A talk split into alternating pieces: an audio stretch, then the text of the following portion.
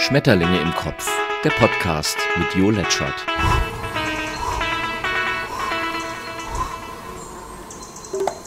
Moin, moin, ihr Schmetterlinge. Es ist ja auch schon wieder so viel passiert. Nina Rubin ist aus dem Tatort ausgeschieden und Andrew Fletcher, Mitbegründer und Keyboarder von Depeche Mode, ist aus dem Leben geschieden. Auch Yes-Schlagzeuger Alan White ist gestorben und wird nie wieder Owner of a Lonely Heart begleiten können. Und Ray Liotta wird wohl unvergessen in Goodfellas bleiben. Nun reiht auch er sich in die Galerie guter und verstorbener Künstler ein. Soweit, so traurig. Mit Trauer nicht mehr zu beschreiben ist der Tod von 19 Schülerinnen und Schülern, Lehrerinnen und Lehrern in einer texanischen Schule. Mal wieder. Und währenddessen scheint die USA im Konservatismus zu ersaufen, vom Abtreibungsverbot bis Don't Say Gay. Und warum haben sie dort nochmal Angst vor der Islamisierung? So ist es halt. Die größten Kritiker der Elche waren früher selber welche und sind's heute auch noch. Und schon bereitet man sich auf eine Wiederwahl von Trump vor. Na, hoffentlich ist bis dahin Putin weg. Aber ob dann alles besser wird, wer weiß das. Der soll ja todkrank sein, sagt der ukrainische Geheimdienst. Und ein Attentat hat er unlängst auch überlebt, sagen die auch. Wie es so ist mit der Wahrheit und dem Krieg. Ich lese ja nun viel, um diese paar Minuten zu füllen. Und da fällt mir auf, dass ich mir meine ganz persönliche Meinung zum Krieg in den einzelnen Zeitungen selbst zusammenstellen kann. Während in der FAZ ein Experte die Überlegenheit der Russen erklärt, erfahre ich im Fokus, dass Russland uralte Panzer einsetzt und an Mangel leidet, und während in einem Blatt nun die Ukraine überrollt wird, wähnt der Experte im anderen, dass die Ukraine im Spätsommer siegen wird. Und während Strack Zimmermann schwere Waffen liefern will, erklären Historiker das Verhalten von Scholz als ein kluges. Der allerdings meandert in seinen Erklärungen doch schon sehr rum. Trotzdem glaube ich, tut man gut daran, genau zu überlegen, was zu tun ist, statt sich von den ständigen Beleidigungen eines ukrainischen Botschafters, den Einlassungen des CDU-Vorsitzenden, der sich mit 70 dann auch noch vorstellen kann, Kanzler zu werden, oder der ehemaligen Bürgermeisterin von Düsseldorf beeindrucken zu lassen.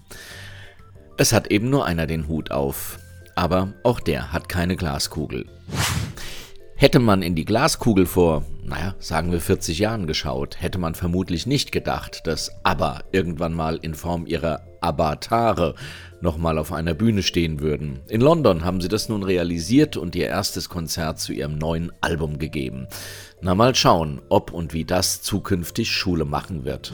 Und was dem einen seine Kriegsgefangenen sind, den anderen ihre Söhne. Die sind nämlich seit ihrer Anreise auf Malle inhaftiert und deren Väter plädieren in der Bild, natürlich hinter der Bezahlschranke, diese freizulassen.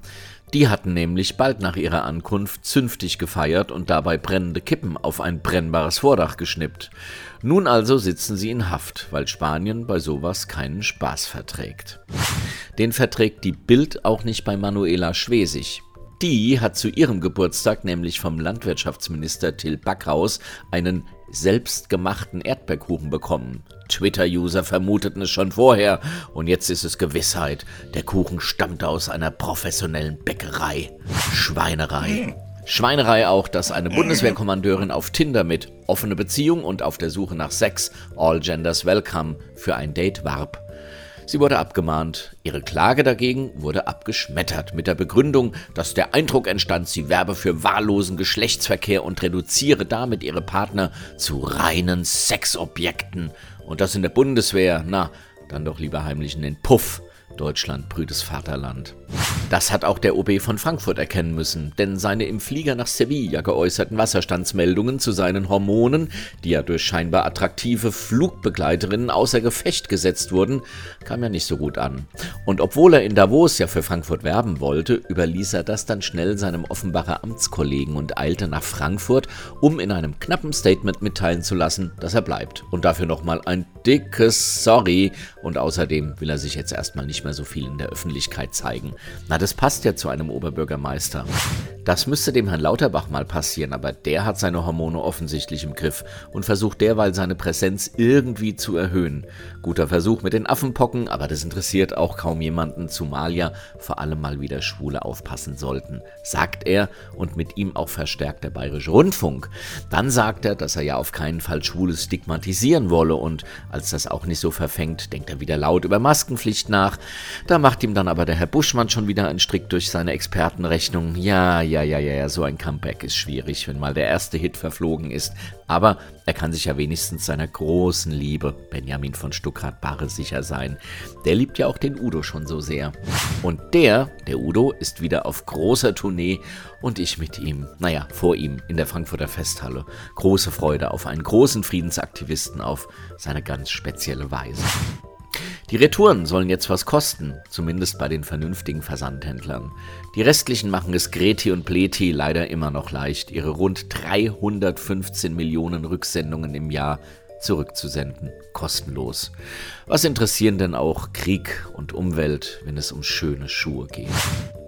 Das Jubiläum. Der Weltraum, unendliche Weiten. Wir schreiben das Jahr 2200. Dies sind die Abenteuer des Raumschiffs Enterprise, das mit seiner 400 Mann starken Besatzung fünf Jahre lang unterwegs ist, um neue Welten zu erforschen, neues Leben und neue Zivilisationen. Viele Lichtjahre von der Erde entfernt dringt die Enterprise in Galaxien vor, die nie ein Mensch zuvor gesehen hat. 50 Jahre ist es her, dass Captain Kirk und Mr. Spock das erste Mal von Scotty abgebeamt wurden, um diese unendlichen Weiten zu erforschen und irgendwie hat man das Gefühl, dass seitdem viel weniger passiert ist, als man vor 50 Jahren glaubte, dass in der Zukunft passieren würde. Die Good News. Ein Grunderbe für alle, Utopien für mehr Gerechtigkeit. Das Deutsche Institut für Wirtschaftsforschung schlägt vor, zukünftig ein Grunderbe zum 18. Geburtstag auszuzahlen. 20.000 Euro soll es geben und zu mehr sozialer Gerechtigkeit führen. Na mal sehen, ob man das überhaupt will. Use Your Brain. Christopher Jim von den Les Humphreys, der sagte einst, Glück ist, wenn Vorbereitung auf Gelegenheit trifft. Und damit spricht er einen wesentlichen Punkt zum Erfahren von Glück an. Einfach nur dazusitzen und auf bessere Zeiten hoffen, das nutzt selten. Wer Schauspieler oder Sängerin oder was auch immer werden will, sollte schon was dafür tun und vor allem die Augen offen halten, denn Gelegenheiten kommen immer wieder. Man muss sie dann nur auch entdecken und das geht von der Couch aus genauso wenig. Also, wenn du den Bus kriegen willst, bete. Und dann lauf so schnell, wie du kannst. Oder anders gesagt, du musst was tun, dann klappt's auch mit dem Glück. In diesem Sinne, erwarte einfach alles. Bis zum nächsten Mal, dein Schmetterling.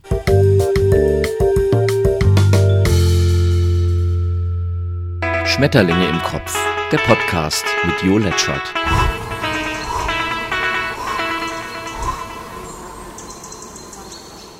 Geschafft. Hat's gefallen? Hast du Fragen, Wünsche, Kritik? Dann schau auf letchert.net oder schreib an jo.letchert.net. Und immer dran denken, böse Menschen haben keinen Podcast. Naja.